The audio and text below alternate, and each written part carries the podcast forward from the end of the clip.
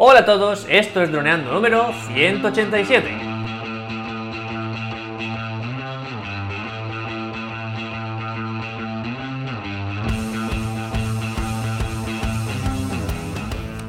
En el programa de hoy vamos a hablar sobre las preguntas de nuestra comunidad, pero antes que nada recuerda, droneando.info, cursos online para pilotos de drones. Aprende fotografía aérea, vídeo aéreo, edición y pilotaje avanzado a través de videotutoriales guiados paso a paso.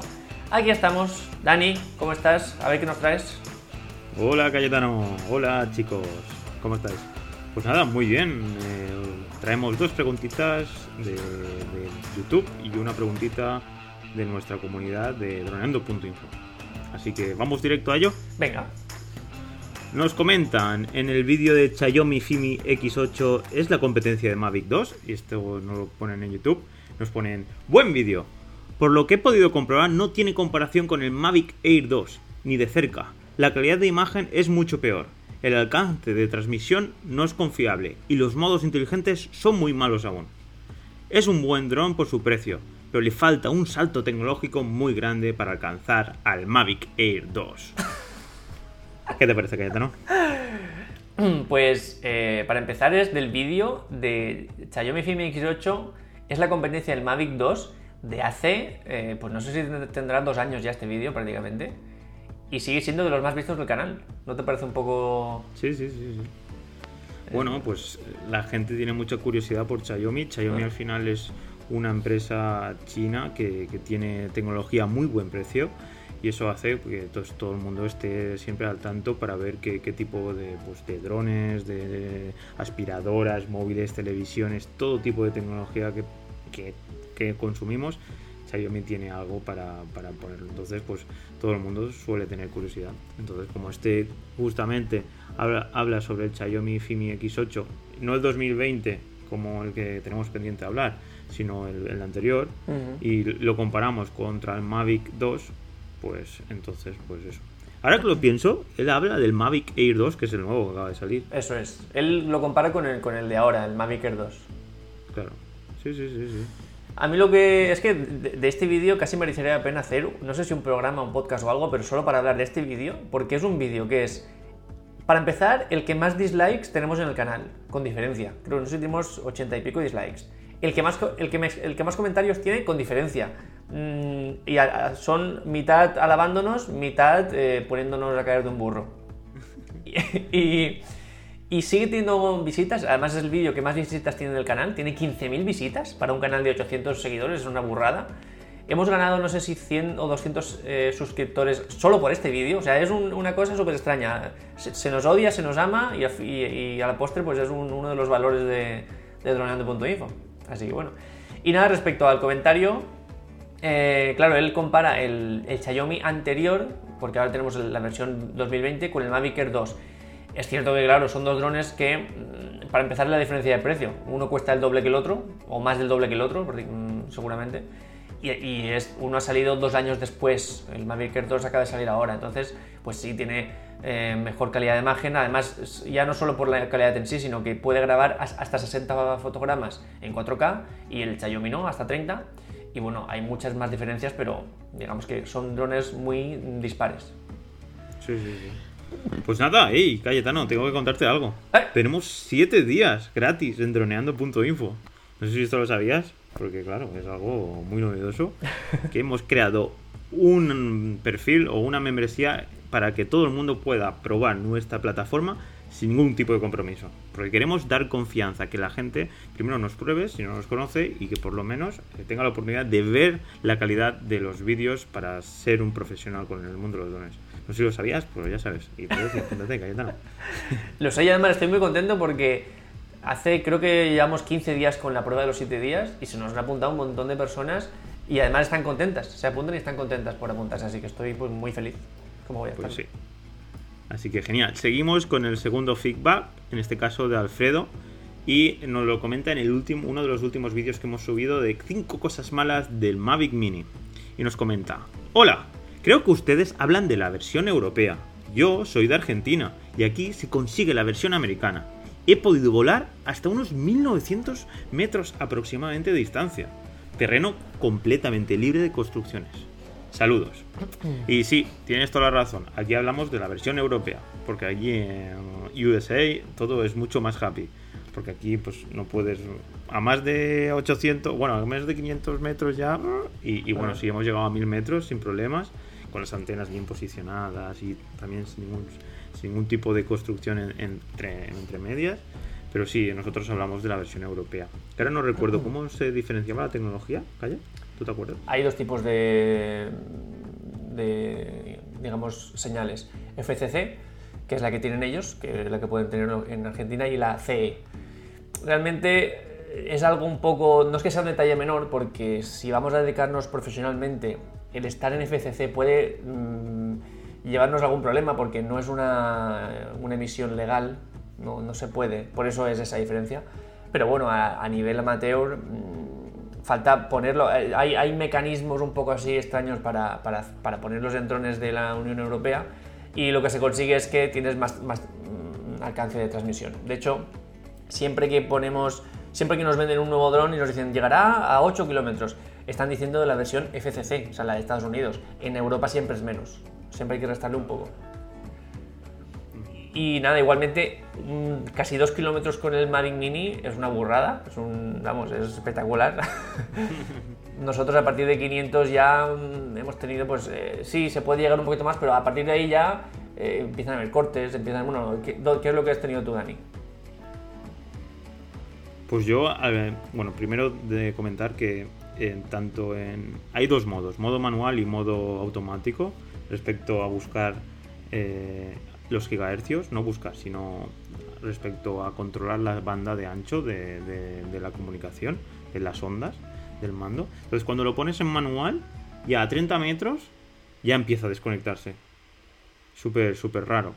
Y en cambio cuando lo pones en automático ya funciona mucho mejor.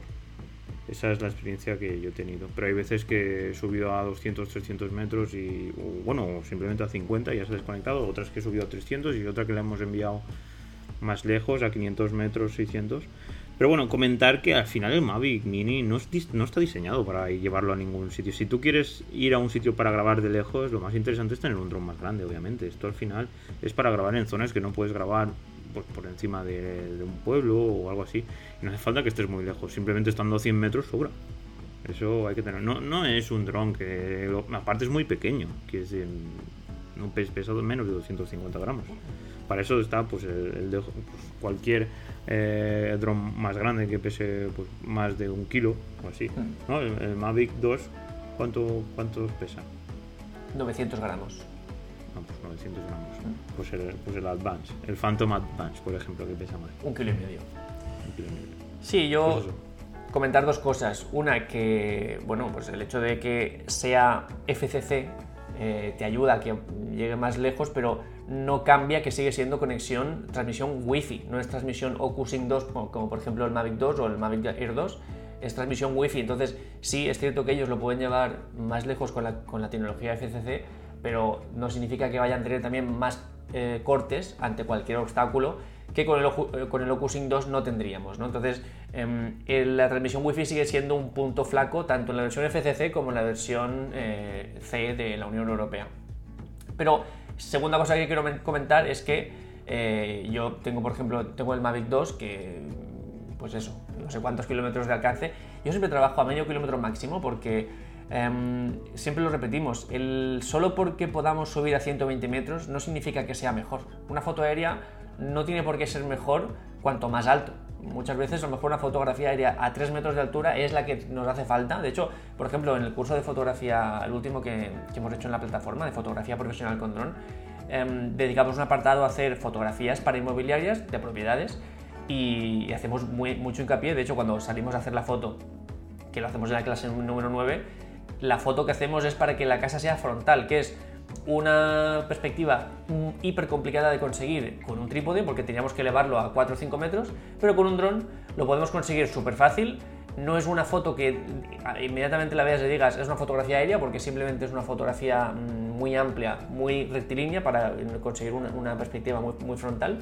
Y, y, el secreto es ese, ir a la altura que requiere la foto. O sea, no porque podamos subir muchísimo, eh, tengamos que subir para hacer la foto. Y aquí es un poco eso, no porque no podamos irnos a, dos kilómetros, tenemos que trabajar a dos kilómetros. Yo siempre, como si, siempre quiero acercarme a los objetos para, para eh, transmitir esa dimensión del espacio, o si hay un árbol, pasar cerca del árbol. Yo siempre estoy cerca del dron porque quiero tener contacto visual y si puedo estar a 50 metros, mejor que a 100 metros. Entonces, el hecho de que puedas irte muy lejos, vale, está bien, pero en la mayoría de los casos tenemos que trabajar cerca del dron.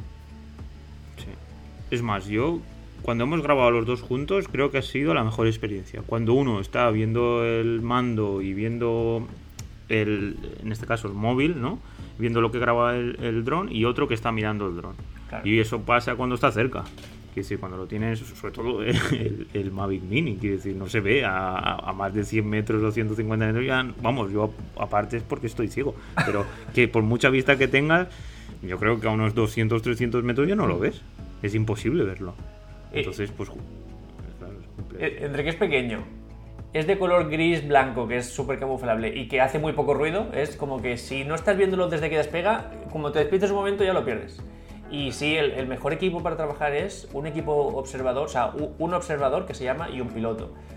¿Qué pasa? Que la mayoría de veces o eso se toma de una forma profesional, es decir, tú vas con tu equipo de dos personas y uno encargado de observar el dron, o el que está contigo, que puede ser un cliente, puede ser un compañero, puede ser quien sea, al final se va a poner a mirar la pantalla porque hay, es mucha curiosidad la que tienen. entonces, eh, los dos mirando la pantalla, nadie mirando al dron y es cuando los accidentes ocurren, ¿no? Pero lo, ideal sería eso, uno siempre mirando al dron y uno mirando a, la pantalla. Sí, sí. Pues bueno, pasaríamos ya a la última, al último... Esta es una pregunta, una pregunta que nos han hecho en droneando.info y tiene que ver con, que eh, le iba lento a trompicones eh, los vídeos cuando los pasaba desde el dron a, al ordenador. En este caso era un vídeo de 1080 a 25 fotogramas por segundo y pues eh, le pregunté todo lo relacionado con su ordenador. Entonces me comentó que tenía Windows 10, que tenía 6 GB de memoria RAM y que tenía eh, utilizaba un disco duro normal. Pues un disco duro normal, a eso me refiero a un HDD que, es eh, sólido, perdón, que sólido no, que aún va con motorcito, que es simplemente un lector, una aguja que lee entonces eso es lo que hace que suele ser muy lento. Imaginaros pues, de, media unas 60 megas por segundo de lectura. Comparado con un solid state, un SSD de los nuevos que son 500 megas y los nuevos solid states que son como si fuera memoria RAM que van a 3000, 3500 megas por segundo, imaginaros, el cambio es radical. Pues bueno, le recomendé unos pasos y él eh, ¿qué, hizo y entonces él me comentaba, hola Dani, ya he conseguido que el Mac Air no me, no me vaya lento los vídeos gracias a tus consejos. Ahora me hace falta en Windows que ya te diré cómo me, me ha ido. En este caso, eh, pues eso, lo más rápido fue comentarle que se descargara ULC, que es una aplicación que os dejaré por aquí en, los enlaces. Y es, una aplicación muy liviana, significa que no pesa nada, y tiene muchísimos códecs, ¿vale? Porque uno de los problemas también suele ser que eh, los códecs que tenemos en el ordenador puede que no sean los mismos que que tenga el vídeo y entonces los emule. Emular significa que utilizamos muchos más recursos de lo que les hace falta al ordenador para poder reproducir el vídeo. Entonces, eh, en, el MacBook Air ya, le, iba. Ahora, respecto al Windows, pues le he recomendado que desfragmente el disco duro y sobre todo que se compre más memoria RAM, porque el Windows 10 come mucha memoria RAM. Entonces, ahora veremos si llega a funcionar el tema. Eh, aparte de eso, he creado, porque creo que es algo que le va a pasar a muchísima gente, eh, pues eh, he creado una página dentro de donando.info que es, que es donando.info barra veo ralentizado los vídeos, que también la tendréis. Y bueno, hago unas preguntas y es para, pues para que si en algún momento os pasa, pues si queréis un feedback más concreto, pues que lo pongáis y entonces os, contestaremos. ¿Vale chicos?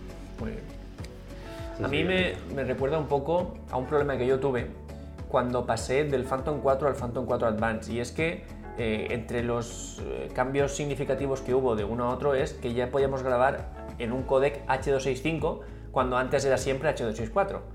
Esto eh, favorece la calidad. Se supone que el H265 comprime menos y nos deja más libertad en, en postproducción. Y eso siempre es mejor, supuestamente. ¿Qué pasa? Que sobre todo con el Mavic 2, que también me pasó, eh, cuando grababa con H265 eh, no todos los softwares que antes permitían previsualizar el H264 te permiten previsualizar el H265.